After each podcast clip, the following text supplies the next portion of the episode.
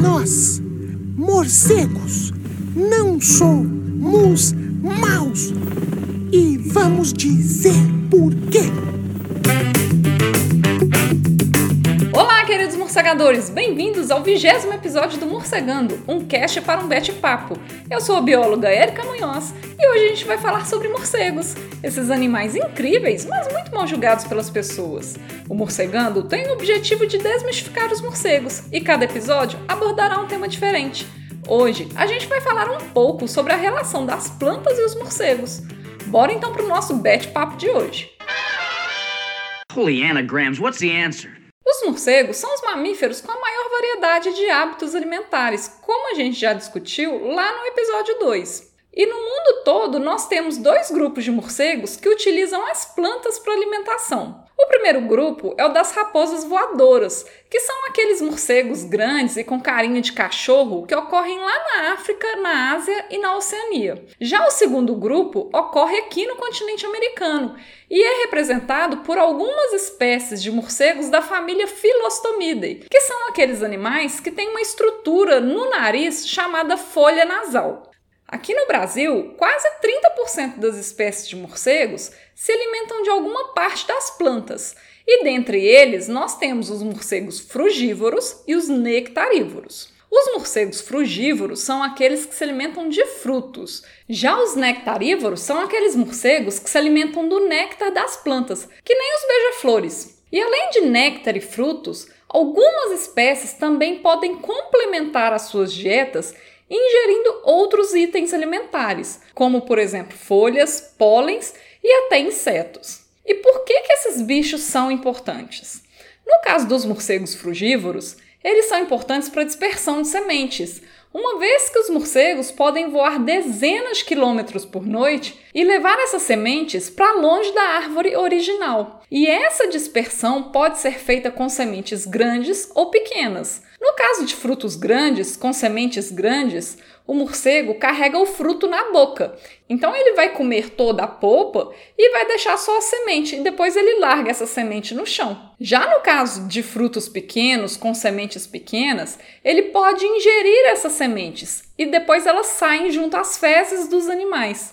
Então, como eu já falei no episódio 15, depois repara de pertinho o cocô desses bichos. Você vai ver várias sementinhas no meio das fezes. E a importância dos morcegos nectarívoros está relacionada à polinização das plantas. Quando o morcego ele vai se alimentar, ele acaba sujando o corpo todo de pólen, que nem as abelhas. Daí, ao ir se alimentar em outra flor, o pólen que estava no corpo dele entra em contato com a outra flor e ocorre a polinização daquela planta, que por sua vez vai permitir a produção de frutos e a reprodução da planta. E detalhe, algumas plantas são polinizadas exclusivamente por morcegos. Então, gente, estudar as relações entre os morcegos e as plantas é algo muito importante, porque um depende do outro. Ou seja, a abundância e a dispersão das plantas dependem dos morcegos, assim como a abundância e a dispersão dos morcegos dependem das plantas. E isso é muito importante para a gente. Então, vamos pensar aqui em alguns exemplos mais práticos e eu vou utilizar a planta agave azul como um dos nossos modelos de exemplos. Existem cerca de 200 espécies de agave, sendo que 69% dessas espécies ocorrem somente em algumas regiões do México. Elas não ocorrem em nenhum outro lugar do mundo naturalmente. Uma dessas espécies de agave é a agave azul, que é a planta que a gente utiliza para a fabricação de bebidas alcoólicas muito importantes, como por exemplo a tequila e o mescal. Essa planta em específico é polinizada exclusivamente por um gênero de morcego chamado Leptonicteris, que também ocorre só lá no México. Nenhum outro gênero de morcego nectarívoro poliniza a agave azul de uma maneira tão eficiente quanto esse morcego. Então vamos imaginar que um produtor aqui no Brasil ou de qualquer outro país do mundo resolva iniciar uma plantação de agave azul para produzir tequila. Vai dar certo? Não vai, gente. Porque mesmo que a plantação dele se adapte ao solo e ao clima de outras regiões, não vai ter um morcego que poliniza especificamente a agave azul. Você até consegue fazer plantações de agave azul em alguns outros países, mas a reprodução das plantas fica muito difícil e depende muito de intervenções humanas, o que encarece demais o produto e a qualidade também não é a mesma. Então, gente, não é à toa que quase toda a produção de tequila do mundo vem do México. Ainda sobre a agave azul, os morcegos não garantem só a polinização dessas plantas, mas eles também garantem a saúde dessas plantas devido à variabilidade genética. Como assim? Uma das formas de se reproduzir as agaves é fazê-las crescer a partir do caule da própria planta. Então, por exemplo, o produtor destaca um dos caules, planta e ela acaba crescendo ali a partir daquele caule. Mas você concorda comigo que ao fazer isso, ela não é geneticamente igual à planta que deu origem a ela? E por isso que é ruim, porque essa baixa variabilidade genética pode deixar a planta mais susceptível a pragas e a doenças. Já as agaves que se reproduzem através da polinização dos morcegos, ocorre uma troca de material genético entre plantas diferentes, o que garante uma maior variabilidade genética da plantação. Porém, essa forma de reprodução ela é muito mais lenta quando comparada com a reprodução através dos caules. Então, para vocês terem uma ideia, mais ou menos a partir dos anos 90, a maioria dos produtores de agave azul no México começaram a reproduzir as agaves de forma sexual, que é essa feita através dos caules, para poder aumentar a produção da tequila. Porém, o que, que aconteceu? Essa forma de reprodução artificial das plantas acabou criando vários problemas para as próprias plantas, que ficaram super fracas, com muitos problemas nas raízes, com uma baixa produtividade e susceptível a muitas pragas e doenças que começaram a acabar com as plantações.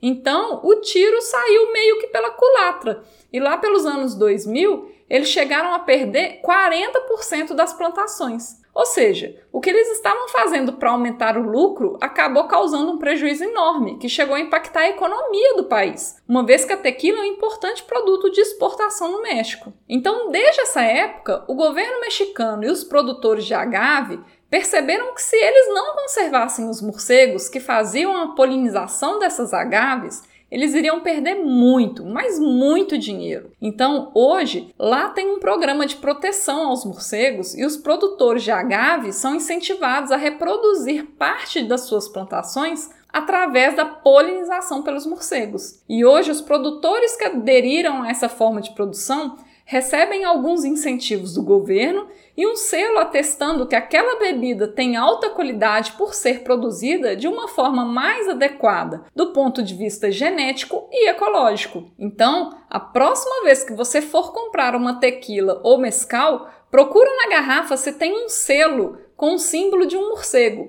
e dê preferência de compra a essas marcas. Gente, então vocês viram como que é importante preservar os morcegos? não é só uma questão ambiental, mas é uma questão também de extrema importância econômica para a gente. E olha que eu dei o exemplo da relação de apenas uma única planta com uma única espécie de morcego. Aqui na região neotropical, são pelo menos 500 plantas que têm suas sementes dispersadas por morcegos e mais de mil plantas polinizadas por morcegos. E como eu já falei, algumas dessas plantas são polinizadas exclusivamente por morcegos. E aí a gente também tem vários exemplos de outras plantas que são muito consumidas por nós, por exemplo, no nosso dia a dia, como por exemplo o pequi, a pitaia, o abacate, a banana, o caqui, o jatobá, o ingá, a copaíba, a acerola, a jabuticaba, as goiabas, os figos, as pimentas, os jambos, os jamelãos, as carambolas, entre várias e várias outras plantas. E eu tenho certeza que você adora pelo menos alguma dessas plantas que eu citei. E a reprodução ou dispersão de semente dessas plantas dependem dos morcegos. Então, ao matar os morcegos, o impacto que você causa não é só para os bichos, mas é para toda uma cadeia muito complexa que dependem deles. Ao matar morcegos, por exemplo, você impacta a abundância, a dispersão, a reprodução e a saúde das plantas e, consequentemente, você impacta a recuperação de florestas e de áreas degradadas, impacta a agricultura, a economia e favorece doenças. Então, gente, preservem os morcegos. E eu te convido a celebrar esses animais tomando uma bebida por plantas polinizadas ou dispersadas por morcegos na última semana de outubro, que é quando o mundo todo celebra a Semana dos Morcegos. Faz aí um drink ou uma comida legal aí utilizando essas plantas e posta nas suas redes sociais com a hashtag Semana do Morcego ou hashtag Batweek, mostrando o seu bat drink ou seu bat prato e mostrando a todos os seus amigos como esses bichos são importantes. Hoje o Morcegando vai ficando por aqui. Se você tiver alguma dúvida, comentário ou sugestão, envie um e-mail para morcegandocast.gmail.com. Siga também as nossas redes sociais através do arroba morcegandocast para outros conteúdos exclusivos dessas plataformas e nos ajude a espalhar a palavra dos morcegos por aí. Um beijo abraço e até mais!